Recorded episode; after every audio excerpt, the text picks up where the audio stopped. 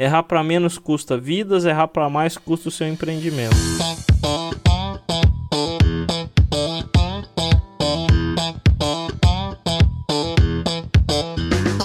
Galera, aqui professor Enson Portela falando e no episódio de hoje do Aprenda Engenharia nós vamos bater um super papo sobre os principais erros que acontecem na elaboração de projetos de estruturas e como evitá-los. Você sabe o que é contraventamento? Preciso mesmo verificar estados limites na minha estrutura? E fazer pré-dimensionamento? Todas essas questões serão debatidas ao longo do episódio de hoje. Nosso convidado, o engenheiro Rangel Lages. Então fica comigo até o final que eu te prometo que vai valer a pena.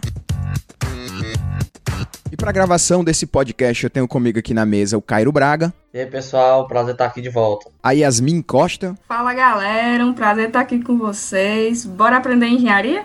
O nosso comentarista especial direto de Brasília, o Tiago Araújo. Tudo bom, pessoal? E o nosso convidado mais do que especial, nosso entrevistado de hoje, o engenheiro civil Rangel Lage. Fala pessoal, prazer estar aqui com vocês nesse bate-papo. Rangel, para mim é um enorme prazer ter você aqui com a gente nesse episódio. Eu queria começar nosso bate-papo pedindo para você se apresentar um pouquinho, falar um pouco da sua história, o que é que você já fez, o que é que você está fazendo. Eu sei que você tem uma empresa de projeto, fica bem à vontade para falar que tipo de trabalho você tem desenvolvido e contar aí um pouquinho da sua história pra gente. Legal, vamos lá. Então, no terceiro ano já da graduação, eu tive a oportunidade de ingressar no escritório de cálculo estrutural como desenhista, cadista Nesse período eu não sabia muito bem o que era um cálculo estrutural, não entendia direito, mas a oportunidade foi boa. Após ingressar no escritório de cálculo, cara, eu apaixonei por aquilo ali e o escritório veio crescendo. Em 2008 a gente estava assim no início de um boom da construção e realmente ali eu fui crescendo e me formei dois anos depois e fui promovido a gerente de projetos naquele escritório. E foi ali que eu me apaixonei por estruturas. Um certo período, aí vale até comentar, passou uns, por uma crise hein? e o dono do escritório me procurou e falou: Rangel, seguinte, a gente está passando um período de dificuldade, nós temos dois gerentes de projetos e se eu precisar escolher, eu não vou escolher você porque você é o menos experiente. O outro já tinha uns 10 anos na minha frente de experiência. Bom, eu não esperei isso acontecer, eu saí do escritório e comecei a correr atrás de alguns clientes, enfim. Acontece que a crise não chegou e o escritório resolveu ir atrás, Rangel. Volta que a gente precisa, retomou os projetos. Eu voltei e fiz uma exigência, entre aspas. Falou o seguinte: eu não quero passar por isso de novo, eu volto, tamo junto. Só que eu gostaria que, além de um reajuste salarial, vocês pagassem uma especialização em projetos estruturais para mim. Isso em 2013. A Unicamp tinha acabado de lançar isso essa especialização em projetos estruturais. E eu entrei, acho que na terceira matéria, o coordenador do curso viu que eu já trabalhava com projetos e me fez um convite. Rangel, é, você não quer dar uma aula prática de projetos aqui pra gente? Porque a gente queria mostrar a visão de quem também está no escritório trabalhando para essa turma.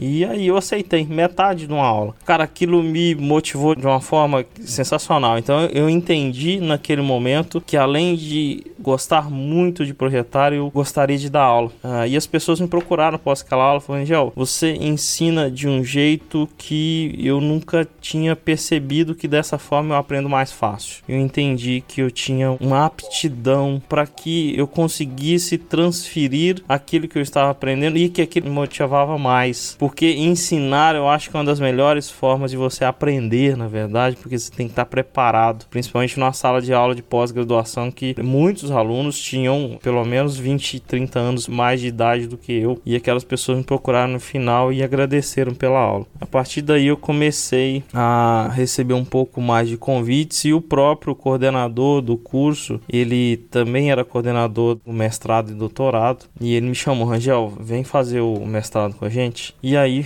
foi o que eu fiz. Então eu estava inclusive terminando a especialização ainda e já começando o mestrado, porque eu queria a especialização ela tem um foco mais de trabalho, de projetar, de ensinar a ser um calculista e o mestrado mais de formar professores. E foi o que aconteceu. Eu acabei que em 2015 o escritório já estava na especialização, já estava dando aula, o escritório aí teve realmente aquela crise nacional e eu vi que era a oportunidade de eu então sair, abrir meu próprio escritório, que hoje é a Soma Cálculo Estrutural em Campinas Nesse período eu já tinha desenvolvido, além de conhecimento, uma boa rede de relacionamento com as construtoras. Então, quando eu saí, os próprios clientes vieram atrás de mim porque gostavam do atendimento que eu prestava. E, e aí o escritório hoje, que é a Soma Cálculo Estrutural, a gente já tem desde 2000 2015, com clientes e com edifícios no Brasil inteiro, principalmente edifícios concreto armado, alvenaria estrutural e parede de concreto, que é o nosso foco. Paralelo a isso, veio crescendo. Eu finalizei o mestrado já, esse ano eu comecei o doutorado e em 2018 eu trabalhava e dava algumas palestras num programa da ArcelorMittal que chama Mestre ArcelorMittal, um programa de capacitação que vai também o Brasil todo levando esse conhecimento para as pessoas. Só que é muito tempo de aeroporto, muito, enfim,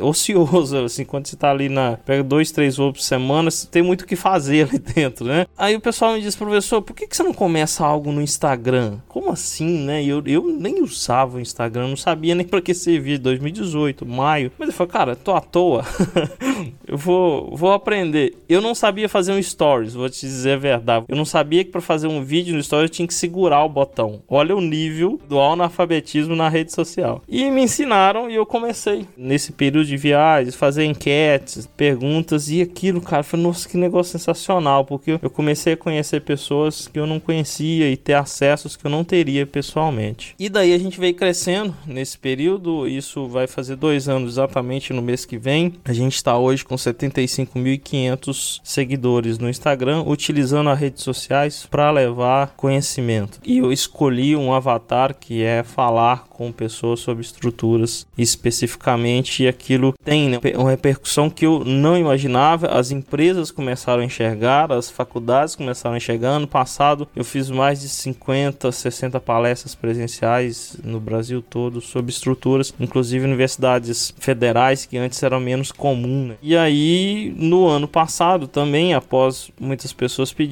eu comecei a ministrar cursos online. A gente percebeu que fisicamente é impossível possível estar em todos os lugares. Começamos em janeiro do ano passado, um primeiro curso online, fiz meu site rangelage.com.br e hoje nós estamos com mais de 1.300 alunos. Legal, Rangel, parabéns, baita história. Eu me identifico muito aí com a sua história e tenho certeza que muitos ouvintes nossos vão se identificar também. Por curiosidade, por que você abriu um escritório de projeto estrutural? Foi uma coisa que você parou de enxergar valor na empresa que estava, achou que dava para fazer o seu também, cansou de trabalhar para alguém agora eu quero trabalhar para mim. Que conselho você daria aí para quem também tá pensando em empreender nessa área? Legal. Bom, vou dizer a verdade para mim. Eu abri o meu porque nós passamos por uma crise. Naquela época eu era muito bem remunerado no escritório, tinha uma vida confortável, tal, e a gente passou por um período de crise. E eu percebi que eu tinha uma habilidade que a primeira dica que eu vou dar para as pessoas que é saber vender. Eu até fiz um post hoje sobre isso. Como que o coelho da Páscoa é mais famoso do que a galinha. O cara não bota um ovo, ele não sabe botar um ovo. E tem galinha botando que não leva o nome dela no ovo. Excelente analogia. Então, nós somos muito ruins em anunciar o nosso trabalho de maneira coerente, de maneira adequada, de chegar para que o cliente nos enxergue. Então, eu entendi que eu tinha essa habilidade de mais do que saber fazer projetos, isso é o mínimo, né? Você saber fazer projetos com qualidade e com preço adequado. Cuidado para não errar no preço. Isso estou falando inclusive para baixo. Você pode estar desvalorizando o seu projeto, mas de poder conversar com o cliente o cliente enxergar e ter confiança no meu trabalho e me contratar. E isso veio via relacionamento. Eu gosto de chamar de network, mas network é relacionamento. A gente fez um trabalho, a pessoa gostou, indicou, você faz um bom atendimento e assim vai. E via parcerias. Então é, primeiro, desenvolva a habilidade de se comunicar com o seu cliente adequadamente. Hoje as redes sociais são uma excelente ferramenta nesse processo. E não é de você ficar fazendo post que aí ah, eu faço nosso projeto. Cara, na verdade, as pessoas, e daí, né? Então, quando você entrega conteúdo, as pessoas olham para você e geram reciprocidade. Olha, o Enzo está produzindo conteúdos relacionados à estrutura, eu gosto do que ele está fazendo, eu quero chegar mais próximo desse cara. Pessoas se aproximam e se tornam clientes. E parcerias, parcerias, parcerias sempre. O Enzo sempre fala que tem as skills, né? Às vezes as skills elas são mais importantes ou até tão importantes quanto que de fato um projeto em si, né? O que você sabe vender, o que você sabe proporcionar além do projeto. É porque a verdade é que o cliente não quer comprar o projeto. A verdade é essa. Eu trabalho só com projeto estrutural. Eu comecei a trabalhar no escritório de cálculo estrutural. Eu só faço estruturas, não faço outro tipo de projeto. Que eu entendi que quando você especializa em algo e faz aquilo da melhor forma possível, você se torna referência e as pessoas querem ter. Ó, eu tenho um projeto feito pelo escritório do Rangel ou escritório Soma Cálculo Estrutural. E as pessoas querem aquilo próximo da obra dessa, torna é, sinônimo de especialista e de qualidade em relação àquilo. Mas o cliente quer é o benefício que esse projeto gera. Ele quer qualidade, ele quer velocidade, ele quer uma melhor expertise. Ele não quer o projeto em si, na verdade, né? Então, quando você entende isso, o papel, a documentação que você está entregando do projeto é o menor de todo esse processo. O cliente ele não enxerga o preço, ele enxerga o valor do conteúdo que você está entregando para ele. Ou deveria, né? E você tem que saber vender seu peixe, você tem que saber o que, que você está fazendo, quem é o seu público-alvo, justamente por conta disso, por o cliente ver valor no seu escritório, no seu trabalho. Boa, boa. A, a, nossa proposta aqui é falar, digamos assim, os erros mais comuns, a gente listou aqui vários erros, né, os mais, de, mais comuns em projetos estruturais e o que fazer para evitá-lo. É, lembrando aos nossos ouvintes que isso, na verdade, foi motivado por uma série de posts que o próprio Rangel fez lá na página dele. Então, não custa nada, sei lá, dar uma conferida na página dele no Instagram, Rangel Laje, segue o cara. Literalmente não custa nada, né? É, literalmente não custa nada. Lá. Você aponta, Rangel, como um dos principais erros dentro de um projeto estrutural é o cara tentar fazer fundação sem ter sondagem, o que na prática eu concordo. Só fazendo uma breve explicação, a sondagem é uma estratificação, é como se você fosse conhecer a natureza do solo que você vai implantar a sua fundação. Então, quando você faz uma sondagem, que a mais comum hoje é a SPT, você tira medidas de estimativas de resistência que aquele solo tem. Estimativas de tensão, principalmente, além de tirar uma estratificação daquele solo. Se tem camada de argila, se tem uma camada arenosa, se é uma camada silt argilosa e por aí vai. Pediria para o Rangel falar um pouco mais para a gente sobre esse erro. E eu fiquei até curioso. Tem tanto corajoso assim para se aventurar dessa forma de fazer fundação sem ter sondagem? é, mais do que a gente imagina. E às vezes me preocupa que os próprios engenheiros, eu recebo essa pergunta, mas realmente precisa fazer sondagem? Eu gosto de citar um exemplo de um médico. Se você chegar no médico e perguntar para ele, doutor, eu preciso tomar remédio para colesterol, médico nenhum vai te passar um remédio sem fazer um exame de sangue. Preciso fazer um exame, primeira coisa que eles vão pedir. E a partir do seu exame de sangue, você vai entender se realmente você tem um colesterol alto, em que nível está esse colesterol e qual remédio eu tenho que dar. A sondagem é o exame de sangue do solo. Fundação, que eu saiba que tipo de solo que eu tenho ali, qual a característica daquele solo, é impossível que eu acerte de maneira adequada o tipo de fundação que eu vou aplicar. Então eu poderia estar economizando pela certeza que eu tenho o tipo de solo que eu tenho ali. Então as pessoas costumam errar nos dois sentidos. Se eu não sei se aquele solo é bom para sapata, por exemplo, e eu vou lá e faço uma sapata, ou eu posso estar exagerando no tamanho da sapata e sendo a favor da segurança e contra a economia, a gente precisa equilibrar isso, ou eu posso estar utilizando a sapata onde jamais poderia ser uma sapata e aí eu vou pagar o preço com manifestações patológicas na minha estrutura. Então, fazer projetos sem sondagem ainda tristemente é algo que acontece muito no nosso país e nos gera uma série de custos total por essa falha logo no começo. Então eu levanto essa bandeira, projeto sem sondagem não, e quanto mais as pessoas entenderem que realizar a sondagem corretamente, mais empresas boas nós teremos de mercado para fazer esse trabalho e mais econômico vai ser o empreendimento dele. É isso que ele precisa entender. Se você usou uma fundação exagerada, muitas vezes o que você ia investir num processo de sondagem custa aí, dependendo da região, mil, mil quinhentos, dois mil reais, às vezes dois quinhentos. Só uma ideia, isso é muito variável mas o que você gastou a mais da fundação é muito mais do que o investimento da sondagem ou o que você vai gastar para arrumar manifestações patológicas, aí nem se compara, né? A tendência do cara que faz o projeto sem a sondagem é ele sempre majorar toda a questão da fundação, né? Porque ele não vai também botar o dele na reta sem saber, ele vai extrapolar lá embaixo. Qual é o pior caso? Como é que você estima isso? Você, é. às vezes no seu solo tem uma rocha, no solo do vizinho é tudo argila argiloso, em um dá pra fazer sapata, no outro dá pra fazer estaca. Então não, oh, oh. não dá para estimar isso de pior isso, caso. Isso. Olha um outro erro que acontece. Imagina que você chutou, entre aspas, que vai ser estaca. Aí você faz as armações da sua estaca, prepara, contrata um equipamento de estaca, leva pro seu terreno, o cara começa a cravar as estacas e com um metro e meio, pum, pega uma pedra. Aí vai outro mais um metro e meio, pega outra. Pronto. Você já desperdiçou as armações da sua estaca, porque não dá pra ser estaca, já percebeu logo no começo.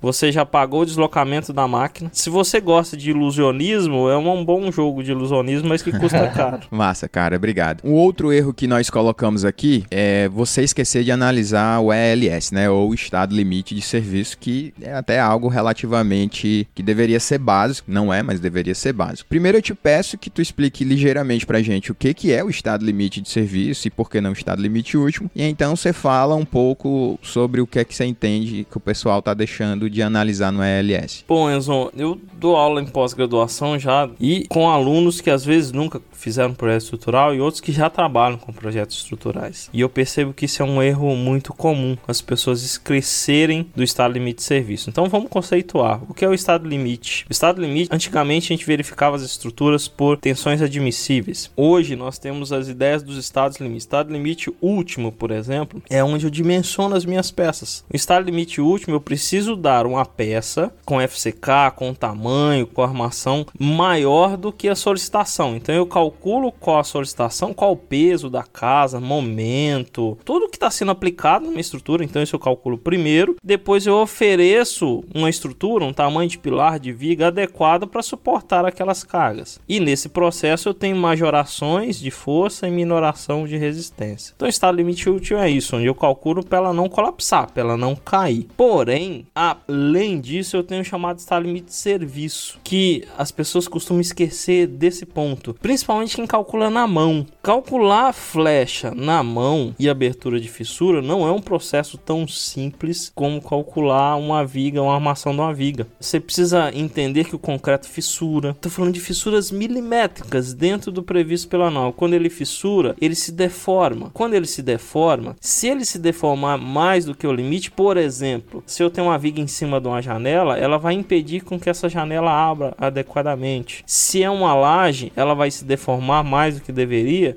e eu posso dar infiltrações nessa laje. Tem aí dentro também abertura de fissura. Quando a fissura abre mais do que deveria, eu posso estar permitindo com que os agentes, né, agressores, aí tem a ver com classe de agressividade ambiental, cheguem na minha armadura e que eu tenha uma durabilidade da estrutura menor do que deveria, que é no mínimo de 50 anos previsto lá. Então, mesmo nos softwares, eu vou falar do TQS que eu utilizo, ele só vai verificar o estado limite de serviço se você for lá na grelha não linear e fazer a verificação. O estado limite último, assim que você termina o processamento, ele dá um erro grande. Pô, é impossível de mencionar. O estado limite de serviço não é um erro grave, é um erro que você tem que analisar as deformações, até porque, se necessário, você pode fazer a chamada contra-flecha. Mas essa não atenção ao estado limite de serviço, só para contextualizar, estado limite de serviço é deformação formação, flecha, abertura de fissura e vibrações. Aí a gente está falando de análise dinâmica, que para estruturas maiores. A gente pode colocar assim, né? O estado limite de serviço são estados de uma equação de estado limite que tem a ver com a usabilidade da estrutura. Imagina, por exemplo, você tem uma flecha de 2, 3 centímetros numa viga, não quer dizer que a viga vai cair, ou seja, ela não vai entrar em colapso ou ela não vai perder completamente sua resistência, seja momento fletor ou acisalhamento, portanto ela não estaria no estado limite útil. Mas certamente ela já chegou no seu estado limite de serviço porque ninguém quer ter na sua casa uma viga que está lá defletindo 3 centímetros, abrindo uma baita fissura na tua alvenaria de vedação, permitindo inclusive a entrada do sol, porque aquilo não vai cair, mas causa uma sensação de desconforto e é por isso que a gente tem estados limites de serviço, inclusive como o Rangel bem falou, relacionada até mesmo a flash, a deflexão das peças. Lembrando que a norma NBR 6118, ela tem uma tabelinha que ela limita lá os valores de flechas para estado limite de serviço por peça e por aplicação da peça. Perfeito. Assim como abertura de fissura independente da classe de agressividade ambiental e assim como dinâmica relacionada à frequência do concreto para estruturas que é importante a análise dinâmica. Mas é isso, tá? Limite de serviço, ele além de comprometer um uso adequado da sua edificação, ele desvaloriza o seu imóvel. Isso então, aí, o preço do isso aí. imóvel vai lá para baixo porque eu tenho uma fissura que compromete o uso adequado. Acredito também que boa parte desse problema vem do pessoal que aprende o basicão de TQS, sabe lançar, sabe calcular, acaba com os erros graves e manda esse projeto pro cliente, sem conhecer a fundo a ferramenta que ele tá usando, o chamado piloto de software. Esse cara é o que mais negligencia o ELS, pelo que eu vejo por aí. Aquele que faz na mão também, porque calcular isso na mão dá um trabalho gigante. Isso é verdade. A primeira coisa que eu falo sempre que eu vou dar cursos, eu dou cursos de softwares também, inclusive o curso Master em Concreto Armado tem essa proposta de juntar teoria com prática, é que se você não entender e não conseguir resolver uma estrutura na mão, na sua cabeça antes, não use o computador para isso. No meu computador que vai resolver sua vida. O computador é só uma ferramenta adicional. Se você não souber entender uma estrutura na mão, não use o computador para isso. Making mistakes is human, but if you make a mistake in the project, the house falls. Literally. O terceiro erro que a gente coloca tem relação com a análise estrutural, ou seja, a dificuldade que é fazer a interpretação correta dos resultados. Eu gostaria que você falasse um pouquinho, Rangel, sobre os modelos de análise que você usa e por que que você usa eles. Bom, vamos primeiro falar do que é um modelo de análise. A ideia do engenheiro de cálculo, do calculista, é que a gente transforme a realidade em modelos numéricos no computador que eu possa simular o mais próximo possível da realidade. Eu poderia até utilizar o método dos elementos finitos, por exemplo, para fazer as estruturas, mas ele tem um custo computacional muito alto. Então eu demoraria um, um tempo muito grande para simular uma estrutura. Mas o modelo numérico é esse. Eu acho também que a nossa norma hoje, a 6118, ainda não aceita elementos finitos completamente. É, não aceita diretamente os valores de elementos finitos para aplicação. Mas, por exemplo, se eu for fazer uma escada em balanço, com patamar em balanço, às vezes a gente faz a simulação num software de elementos finitos, pega os momentos, integra e assim eu posso aplicá-lo na fórmula que está na IBR 6118. Então não posso fazer essa relação direta, mas eu posso integrar os momentos e aplicar, que seria o caminho. Mas eu acho que isso vai mudar com o tempo. Logo, logo, também acho. Hoje, a melhor forma que a gente tem de simular a realidade são os modelos com pórtico espacial. A gente já passou pelos modelos das chaneiras plásticas, depois fomos para grelha somente vigas, depois com a laje fazendo parte da grelha, o pórtico plano, que eu consigo fazer no F2, por exemplo, que é excelente, não estou dizendo que é ruim, não é o mais próximo da realidade, é isso que a gente quer dizer. Porque quando eu tenho simplesmente um pórtico plano ou a viguinha sozinha, na obra, lá na realidade não é assim. A laje deforma, ela deforma a viga junto, que gera momentos nos pilares que vai chegar na fundação. Então, na realidade, a minha estrutura, ela é uma estrutura de pórtico espacial. E aí o pessoal fica aquela pergunta, né, quando não se analisa e quando se joga simplesmente no software, Rangel, mas lá em cima um pilarzinho que é lá na cobertura tá dando uma armadura maior do que o pilar lá de baixo. Claramente alguém que não entendeu o que é um pórtico espacial, porque a armadura de pilar ela é por causa do peso? Não, a armadura de pilar é principalmente por causa de momentos gerados. E por que às vezes os momentos lá em cima são menores que embaixo? Então, essas perguntas que trazem erros que podem custar o seu projeto, que é esse o tema, erros de concepção que matam a sua estrutura, porque você não conseguiu interpretar o que são as tensões num pórtico espacial e consequentemente todo o resto, que são a torção que está gerando ali.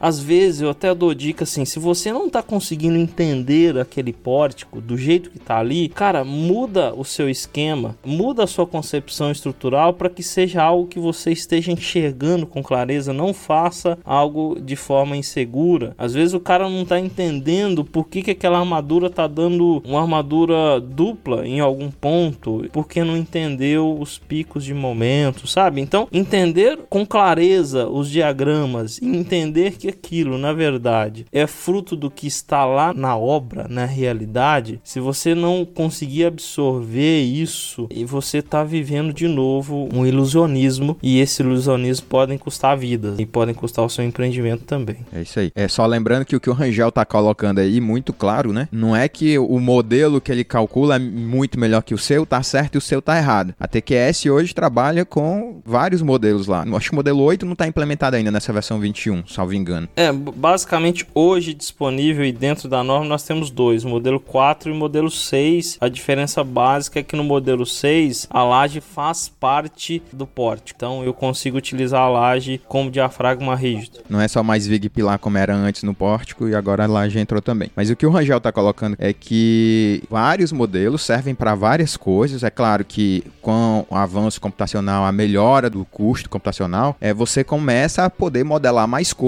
e como ele mesmo colocou, se aproximar mais da realidade. Eu comecei minha carreira de calculista em 2008. Trabalhei até projetando por quase 10 anos. A nosso escritório deve ter projetado mais de duas centenas de edifícios. E a maioria dos nossos edifícios, até porque na época não era tão comum ainda, a gente fez um todo no modelo 3. Ainda hoje, a gente tem um episódio, um episódio 7 com o Alder Martins, e ele é um cara que ainda hoje gosta de usar um modelo de vigas contínuas, usa grelha para fazer algumas análises, mas predominantemente calcula os prédios dele com viga contínua. Então, assim, não dá pra gente vir aqui dizer porque agora a gente tá num modelo 6, 7, 8, 10 e dizer que os outros lá para trás não, não funcionam. Pô, é só você olhar pela sua janela aí do seu carro, do seu ônibus, tudo calculado com modelos mais simples e tá tudo lá de pé, com 40, 50 anos. O que o Rangel tá colocando é que as coisas evoluem. Você hoje tem condições, os prédios ficaram mais altos, mais esbeltos, as cargas mudaram e hoje você tem softs que te dão a capacidade, como o TQS que ele bem colocou, de fazer uma análise muito mais próxima da realidade e não tem por que não usar, né? Vai lá, aprende, usa direitinho e aprende a fazer a leitura diferente, é, direitinho. Dentro de tudo isso, Rangel, tem um conceito que às vezes eu acho que é um pouco deturpado, as pessoas não entendem bem, que é o conceito de contraventamento. Todas as edificações, no caso de concreto armado e protegido, principalmente edificações mais altas, edificações aí de acima de 7 andares, vamos dizer, edificações com 20, 30 andares aí já são bem altas mesmo, não tem como escapar disso. Mas todas essas edificações, elas vão ter uma parte ali da estrutura que vai funcionar como contraventamento do prédio. O contraventamento, se você destrinchar esse nome aí, contra e o ventamento ou vento, é você desenvolver uma estrutura que vai ser contra o vento, que vai barrar o vento, que vai, digamos assim, sustentar ou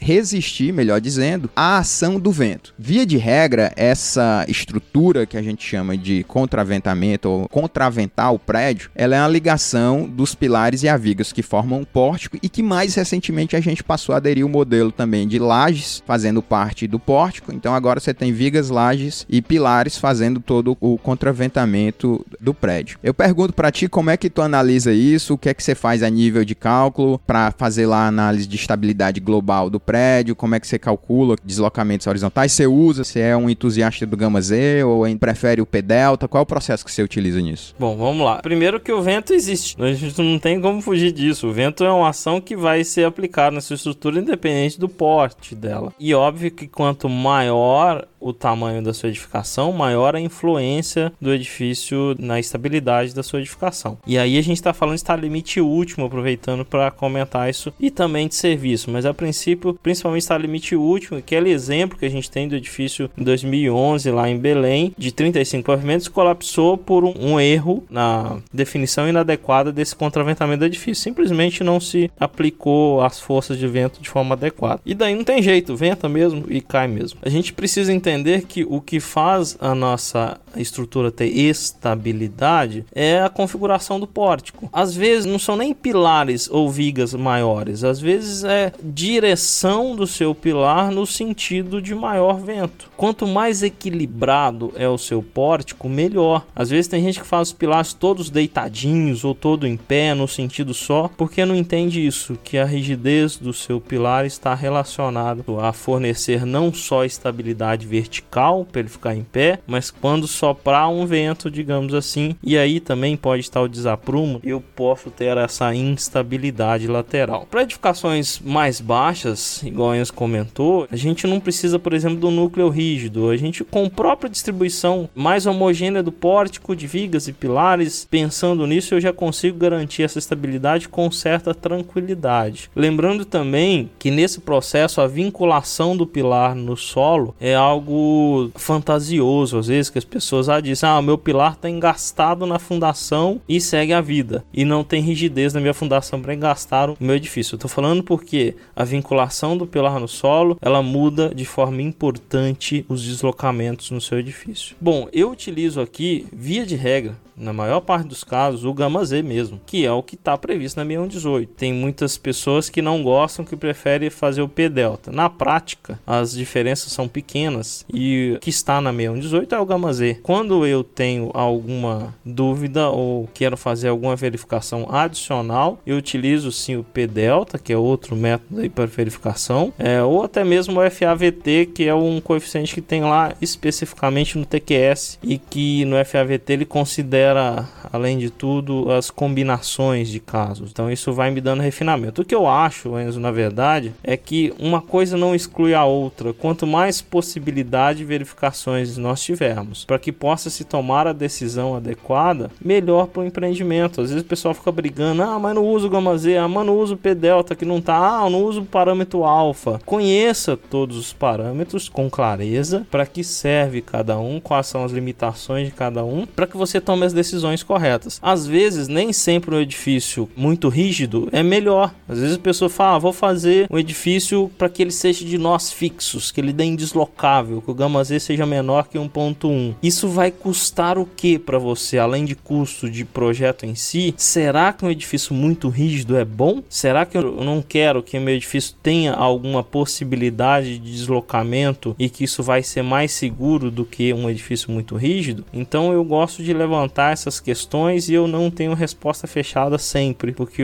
cada empreendimento tem a sua característica que você deve buscar a melhor solução. Concordo, concordo. É, eu tenho uma história engraçada, Rangel. Esse edifício que você falou caiu em Belém, quando ele caiu, eu tinha dois projetos lá em Belém nessa época, chamado Quem é de Belém vai reconhecer, o Marizal e o Sports Garden Batista Campos. Eram dois projetos que estavam em construção nosso. E quando esse edifício caiu, eu estava literalmente viajando, eu estava no avião. Quando eu cheguei de viagem no hotel, tava, abri, abri meu computador, liguei e vi lá, um dos edifícios mais altos de Belém acaba de cair. Pronto, era só isso que tinha na notícia. Não tinha construtor, o local. Cara, isso parece mentira, mas eu gelei na hora. Eu gelei sim, porque o Marizal e o Sports Garden estavam na época entre os mais altos lá de Belém. São um edifício de cento e tantos metros. E aí eu disse, putz, caiu. Aí liguei pros meus sócios. Quando eu vou ligar pros sócios para perguntar, e aí, vocês estão sabendo de alguma coisa? Os caras estão mais apavorados do que eu. Então eu lembro demais, assim, isso é uma coisa que quem não trabalha, quem não tá na linha de frente ali, às vezes não sente, mas dá um medo. E aí eu tava com dois anos de carreira, mais medroso ainda, apesar de você ter protocolos, seguir seus protocolos de correção, de lançamento, de verificação, tudo, ainda assim você tá ali passivo a um erro. Você sabe disso. E um erro, Sim. como você colocou aí, um erro lá do cara, foi um erro grosseiro, inclusive, mas que derruba o prédio. Bem, mas aí passado ali uns 10, 15 minutos de sufoco, saiu outra notícia, aí deu o nome da construtora. E aí eu respirei fundo e fui continuar minhas férias. Cara, é sem brincadeira, gente. Eu não consegui, eu, eu, eu paralisei assim, sabe? Sabe que, é que você não tem a atitude de mexer seu braço, de nervoso, de medo? Morri, Aí o cara, a mente do engenheiro. É, é por aí, morri e passo bem. É. E aí o cara já começa a fazer plano e porra, se foi meu prédio, eu vou ficar por aqui mesmo, eu não volto mais pro Brasil. eu acho que essa implementação das ATPs, avaliação técnica de projeto, no começo muitos escritórios viram isso com maus olhos, mas Olha, eu mas é acho é que ajuda muito nesse processo, porque é, o que a gente quer no acho. final das contas é todos é, seguros e tranquilos isso. com a solução. E às vezes um olhar de um segundo profissional, ele é para contribuir, não é para falar mal do seu projeto. Olha, Enzo, você esqueceu de olhar tal ponto. E eu faço é. isso dentro do próprio escritório e a gente verifica e é verificado por outros escritórios também e sempre vê isso com bons olhos. Olha, a gente somando cabeças, a gente pode estar enxergando coisas que a gente não estava. Né? É isso aí. E, é isso aí. e por isso que eu aponto como um erro de concepção, porque se você pode estar tá tanto errando para menos quanto para mais. Errar para menos custa vidas, errar para mais custa o seu empreendimento. É isso aí. Pro nosso quinto ponto aqui de análise, eu queria colocar a escolha incorreta do tipo de laje. Você levantou isso que às vezes o camarada tá projetando e tem vícios de trabalhar sempre com o tipo de laje, acaba querendo utilizar essa laje para tudo e utiliza aplicações erradas. O que, que exatamente você quer dizer com isso de, de, de escolha incorreta do tipo de laje? E qual o critério que normalmente você, Rangel, adota para escolher o tipo de laje que você vai utilizar no seu projeto? Tanto em obra como projeto, a gente costuma se apaixonar por sistemas ou por tipos de laje que a gente sabe usar bem. Vou dar um exemplo aqui na região de Campinas, que eu acho que deve parecer com muitas regiões do país. As pessoas se apaixonam por laje tipo treliçada, porque conhecem laje treliçada, porque já viu que acha que é mais barato. E por achar que é mais barato, usa aquilo sempre e quer usar para edifícios de qualquer porte. Aí, algumas regiões, menos Fortaleza e Vitória, são duas capitais que o pessoal é apaixonado por laje protendida. É uma paixão, assim. Eu que vou nos lugares, eu percebo que culturalmente há uma grande preferência por laje protendida e na maioria das vezes laje lisa protendida. As duas lajes são ruins? Não. Mas, cara, eu vou usar numa casa, no sobrado, uma laje protendida, lisa? Não faz sentido. Não é a melhor solução para aquele empreendimento. Eu vou usar para um edifício de 30 andares uma laje treliçada? Não faz sentido. Eu vou utilizar numa região de difícil acesso uma laje alveolar protendida que eu preciso chegar com mega caminhão e levar e montar aquela estrutura naquele ponto. Então, cada tipo de laje está adequada para aquele empreendimento. Às vezes, se eu for fazer, igual a gente está fazendo um edifício aqui em Campinas, de 30 pavimentos, mas a gente tem quatro níveis de garagem com panos grandes. For fazer laje maciça, comum, ali, moldada em loco, não faz sentido. Então, naquele caso específico, adotou-se uma laje nervurada protendida, que faz todo sentido porque eu quero panos maiores e eu quero velocidade. Se eu for aplicar uma laje treliçada no edifício de 10 andares, 12 andares, além da dificuldade de levantar todas essas vigotas lá para cima, eu tenho uma capa de 4 centímetros que prejudica o diafragma rígido da minha laje, que poderia estar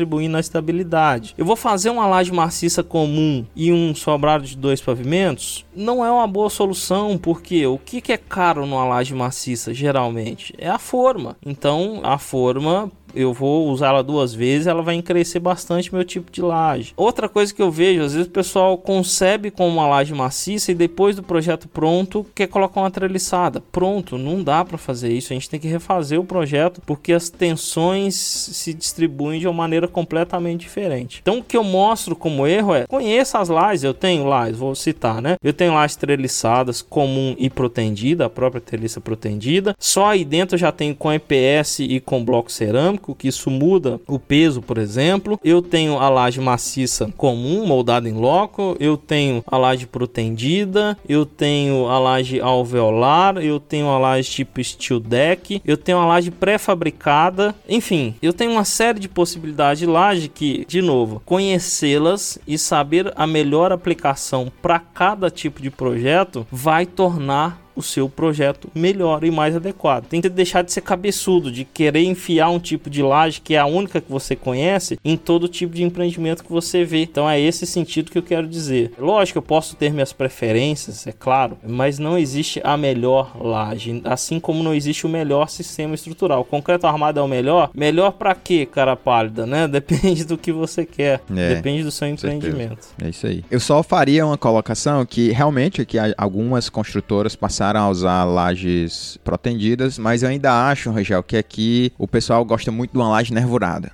É o que eu noto, assim. Prédio aqui é tudo laje nervurada. Tem muita laje nervurada aqui em Brasília também. Mas como o Rangel falou, vez ou outra você já começa a ver lajes protendidas aqui. Mas aí eu ainda acho que é muito pontual de algumas construtoras, porque eu inclusive acho que nem todas as construtoras têm já know-how para e segurança para ganhar no tempo de execução quando você tem a laje protendida. Que é pelo menos um dos projetos que a gente fez para uma construtora grande daqui. E é um prédio com laje lisa protendida, mas os caras têm o jeito de fazer. Então, por mais que o projeto ali saia mais caro, tenha mais consumo, o cara consegue fazer de uma forma muito mais rápida que ele acaba ganhando muito dinheiro porque ele economiza muito com mão de obra. Mas é como ele você colocou, é casa a casa, né? tem o expertise, exatamente. Making mistakes is human, but if you make a mistake in the project, the house falls. Literally. Uma das etapas mais importantes e que entra aqui como nosso sexto ponto de análise é o pré-dimensionamento de peças, que, na minha humilde opinião, é uma das partes mais importantes durante a elaboração de um projeto de estruturas. É o que você utiliza aí de critérios para fazer uma boa estimativa de geometria das peças, vamos colocar aí viga, laje, pilar, e como é que você analisa esse ponto de fazer pré-dimensionamento? Bom, eu acho que o pré-dimensionamento ele tem que ser feito e lógico, quanto mais você faz, mais experiência você tem e mais refinado fica o seu pré-dimensionamento. Pré-dimensionamento é a primeira etapa após a concepção estrutural. Tanto a concepção quanto o pré-dimensionamento, se você começar errado aí, você vai ter um custo de projeto muito grande, até porque às vezes é difícil você enxergar uma solução diferente, embora isso seja possível ali na análise estrutural, na análise do seu você pode enxergar, foi, poxa, eu previ esse pilar desse tamanho nesse canto, se eu trocar ele daqui fica melhor. Às vezes no poste espacial fica até visível isso. Mas um pré-dimensionamento, a função dele, porque software nenhum faz isso hoje em dia. É, se você simplesmente jogar arquitetura, já diz aqui, ó, você tem que ter um pilar nesse canto aqui e ele vai ter que ser 15 por 30, por exemplo. E daí segue a vida. Não, porque o pré-dimensionamento ele está relacionado no caso de pilares com a área de influência dele, então quanto eu tenho de distância para o próximo pilar, digamos assim, e quanto de laje eu tenho naquela região. Em vigas está relacionado ao tamanho do vão e em também ao tamanho do vão, a distância entre apoios. Eu gosto de fazer um pré-dimensionamento mais simplificado possível para que eu ganhe velocidade no processo. Existem métodos de pré-dimensionamento muito, muito, muito apurados e que comparado com métodos simplificados, que é aquele que eu ensino nos meus cursos, por exemplo, a diferença dá de 2, 3 centímetros e em termos de tempo dá um dia de diferença nesse trabalho. Então ele tem que ser feito, mas lembrando que é algo aproximado para que o processo de convergência da estrutura seja mais rápido, tanto para menos quanto para mais. Quando você exagera no tamanho de um pilar em determinado ponto, a estrutura ama a rigidez, é assim que a estrutura trabalha. Ela vai querer caminhar para aquele pilar e daí desequilibra todo o seu edifício, podendo mexer inclusive no centro de cisalhamento dele, gerando torção no seu edifício. Olha como que uma etapa que parece tão simples, quando você não a prevê adequadamente, pode te custar muitos dias de análise até você descobrir que errou lá no começo e às vezes você nem descobre, né? Eu também lembraria, né, Rangel, que eu imagino que já acontece com você, é que quando o cara tá na linha de frente projetando, essas questões de pré-dimensionamento já entram por osmose, digamos assim, na mente do cara. O cara olha um pavimento ali, ele vou meter um pilar aqui, aqui, aqui, essa viga vai ter aqui 14 por 60, vamos colocar uma laje assim de altura tal. Porque o cara já fez tanta conta de pré-dimensionamento que isso vem automaticamente. Certamente é seu caso. Tô falando isso para quem pensa em trabalhar em projeto, que você vai no começo fazer conta, fazer conta de pilar, qual é a pré-dimensionamento, qual é a seção transversal da viga, qual é a altura que eu coloco. Mas com o tempo isso fica muito fácil, você vai fazer ali tudo mentalmente. E apesar de ser uma parte que fica automatizada na cabeça do engenheiro mais experiente, a concepção estrutural vale a pena frisar que é um dos pontos mais importantes do projeto estrutural, né? É o lado artístico, onde a gente vai escolher o caminho das cargas, onde a gente vai definir todos os pórticos de contraventamento, isso vai acabar influenciando lá nas perguntas passadas do Gama Z, isso vai acabar influenciando na estabilidade global, né? Então, a concepção estrutural ali, o pré-dimensionamento das peças já vai influenciar em tudo lá para frente. É concepção e pré-dimensionamento, eu acho que são os pontos iniciais e chave para que você tenha um bom resultado final. E concepção passa não só por saber onde colocar pilar ou viga, passa até para escolher se realmente é concreto armado a, a solução. Será que aqui uma alvenaria estrutural não seria melhor para o empreendimento? Será que aqui uma estrutura metálica? Será que aqui um parede de concreto? E além disso, é o que você disse, quanto mais experiência eu tiver, mais rápido é o processo e mais valorizado é o seu projeto. Já citei esse exemplo. É a parte que determina que de fato é um bom projeto ou não, né? É, e aí que faz a diferença que às vezes, ah, como que eu cobro pelo meu projeto estrutural? Por que, que tem projeto estrutural que custa 300 mil reais e tem o vizinho que cobra 100 mil reais por ele? O que está embutido de expertise de soluções ali naquele trecho. Não só de velocidade de produção, mas várias vezes a gente em ATPs descobre-se que com uma mudança de concepção você pode economizar mais de um milhão em um projeto de 10, 15 milhões. Então, diferenças grandes de concepção. Quanto mais experiência você tiver, melhor é o seu projeto para o seu cliente mais rápido. Isso vai te dando velocidade no processo. Quanto custa se você for hoje para os Estados Unidos de avião? É, imagina que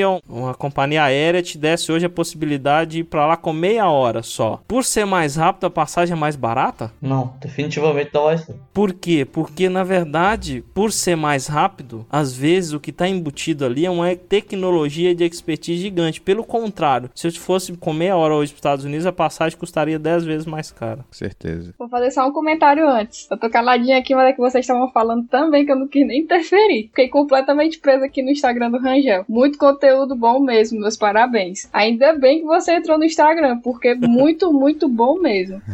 mas então vamos lá. O que você indica para os nossos ouvintes que querem entrar nessa área, canais, cursos, livros? Inclusive, galera, sigam ele lá no Instagram, arroba Rangel Laje. Eu tô completamente presa aqui.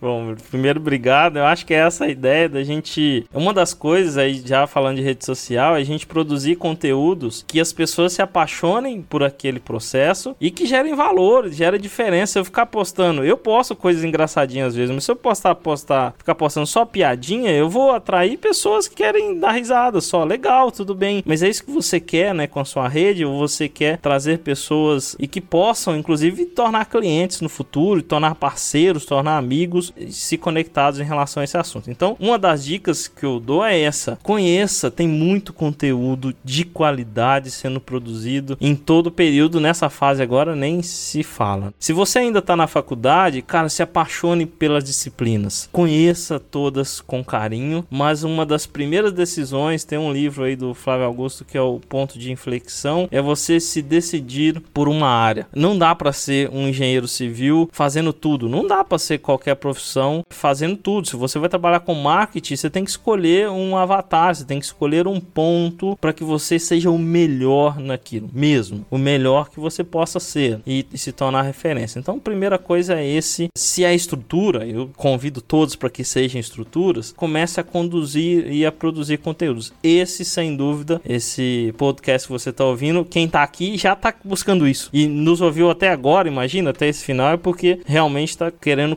consumir produtos de qualidade. E dentro disso, há hoje muitos, eu tenho alunos do curso online, isso, para dizer a verdade, isso me toca muito, é uma das coisas que nos motiva. É muito mais do que a remuneração pelo curso, é o propósito que a gente tem com isso. Tem alunos de 70, 80 anos de idade que fazem o curso, Rangel, se eu tivesse tido isso há 30 anos atrás, a minha vida seria diferente. Tem pessoas, alunos que acabaram de formar que falam, Rangel, eu já tinha desistido da engenharia, porque eu não sabia, eu não conseguia, ninguém me ajudava e me fez um novo sentido. Então a dica é, cara, conheça as possibilidades. Ah, aqui na minha região, fazer projeto estrutural ninguém faz. Será que perícia não é uma boa? Será que gerenciamento de obra? Então conheça os caminhos e se apaixone. Tem, sempre vai ter aquela área que te toca e você se apaixona por aquilo. Mas eu falo outra coisa que é peculiar da nossa área, né, de fazer projeto de estruturas. Quem, quer queira, quer não, quem trabalha com projeto de estruturas, é, ele elimina a barreira geográfica, né? O Rangel mesmo falou que tem projetos em várias partes do Brasil. Eu trabalhando aqui de Fortaleza já fiz projeto para Belém, para São Luís, para Recife, para Brasília, para Bento Gonçalves. Bento Gonçalves no Rio Grande do Sul, um lugar que eu nunca fui na vida, tem projeto meu. Então, você não tem essa barreira geográfica. O cara pode estar tá aí no interior do interior de São Paulo e ter sua rede de contatos através da internet. A internet possibilita isso. O uso coerente da internet vai te dar um panorama gigantesco hoje. Eu tenho grandes clientes em Manaus, os maiores consultores de Manaus, cliente nosso, eu estou em Campinas. A gente tem grandes clientes aí em Brasília, tem clientes em Goiânia, tem clientes em São Paulo aqui, é o nosso foco, sem dúvida, que a gente está aqui. Mas principalmente essa fase de quarentena mostrou que a gente consegue ser produtivo com reuniões online. Que as consultoras se preparem. Você está preparado? Eu vou fazer essa pergunta para quem está ouvindo. Você está preparado para o pós-coronavírus? Porque as coisas não vão voltar ao normal. As coisas vão voltar melhores e de diferentes. Se você voltar o mesmo cara, você vai ficar para trás. Então aprenda com esse caminho. E é isso, quando você se apaixona pelo processo, muito mais do que pelo projeto, se apaixona pelo processo em si, cara, como é legal fazer um projeto de estrutura, como que isso às vezes tira o meu sono, mas amanhã eu acordo com a solução que não tem preço, né? Às vezes eu tenho soluções estruturais dormindo, a gente é meio doido, né? Por isso que eu fiz uma camiseta que a gente é meio louco. Quando eu entro, eu fui lá em Maringá ano passado, você entra naquela catedral gigante,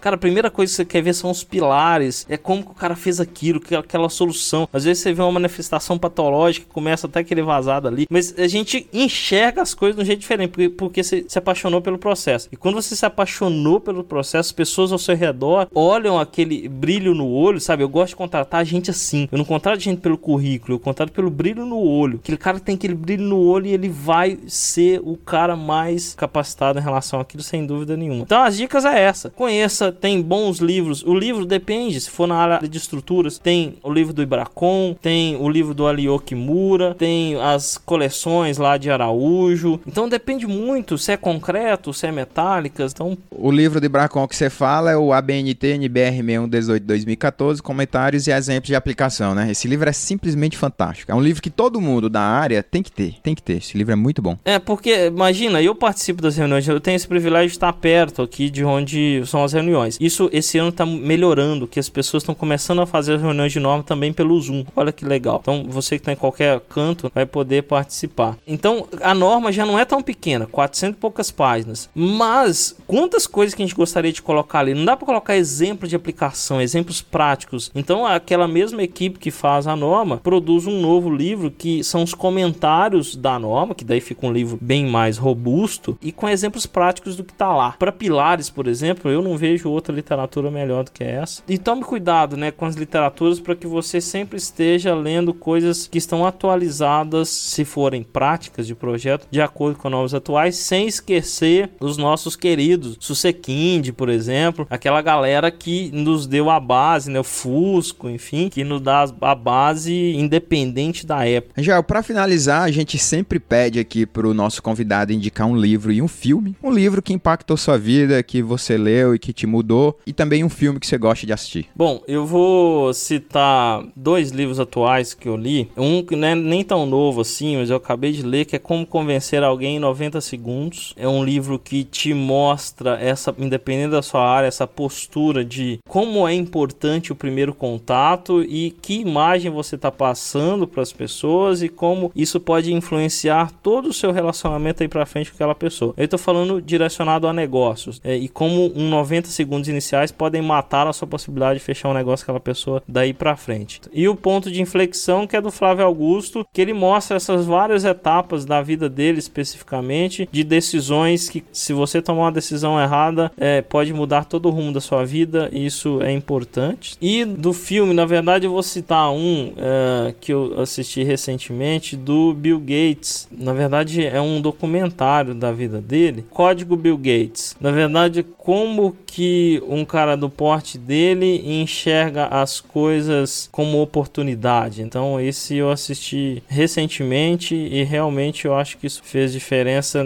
de como a sua vida ter um propósito diferente. É muito mais do que só um negócio. Eu não digo que o sucesso não é que quando você ganha muito dinheiro. O sucesso é quanto de diferença você faz na vida das pessoas. E é natural. Se você está fazendo diferença na vida das pessoas, você vai ter sucesso. Legal, legal. Cara, eu tô encantado aqui com a gravação desse episódio. Muito, muito, muito obrigado mesmo. Que eu não conhecia o Rangel, gente, antes desse episódio. Eu vi o trabalho dele, abordei ele, mandei mensagem. O cara foi educadíssimo, sempre respondendo, porque eu encho o saco, né, não, Rangel? Eu mando 10 mensagens por dia. Ei, vamos gravar. Quando é que vamos gravar? Topa, vamos lá, não sei o quê. E o cara sempre muito educado. E, poxa, adorei gravar contigo, cara. Desejo toda sorte aí. Você tá fazendo um trabalho muito bacana. Você é uma pessoa não só profissional, né? Uma pessoa mesmo, indivíduo. Muito gente fina, cara muito bem. Sigam lá o Instagram dele, olhem lá, dê, você gosta da área, dá uma olhadinha lá no curso dele. Tenho certeza que tem um link lá no Instagram. Estejam em contato e muito, muito obrigado mesmo, cara. Legal, eu que agradeço. Agradeço a equipe toda, né? a galera legal. Né? Eu vejo que o conteúdo que vocês produzem, primeiro, é de qualidade e segundo, eles geram transformação. Eu gosto de participar de projetos que gerem transformação na vida das pessoas. A pessoa ouve um podcast de qualquer área, produzido com a qualidade que está sendo produzida, com pessoas envolvidas envolvidas e dedicadas àquilo, e aquilo dá aquele insight no cara e pode se tornar um ponto de inflexão na vida das pessoas. Pessoas que às vezes estão perdidas ou não sabem muito bem o caminho, a gente não tá esgotando assunto nenhum, mas uma vez eu participei de um evento que o cara falou o seguinte, Rangel, fiquei quatro horas aqui dentro e isso aqui para mim pareceu um sal. Foi como assim? Foi, olha, isso me deu sede, mostrou quão mais profundo eu posso chegar na profissão e eu estou absolutamente com sede de mais conteúdo desse nível. Então acho que é essa a ideia. Ah, a gente agradece o elogio,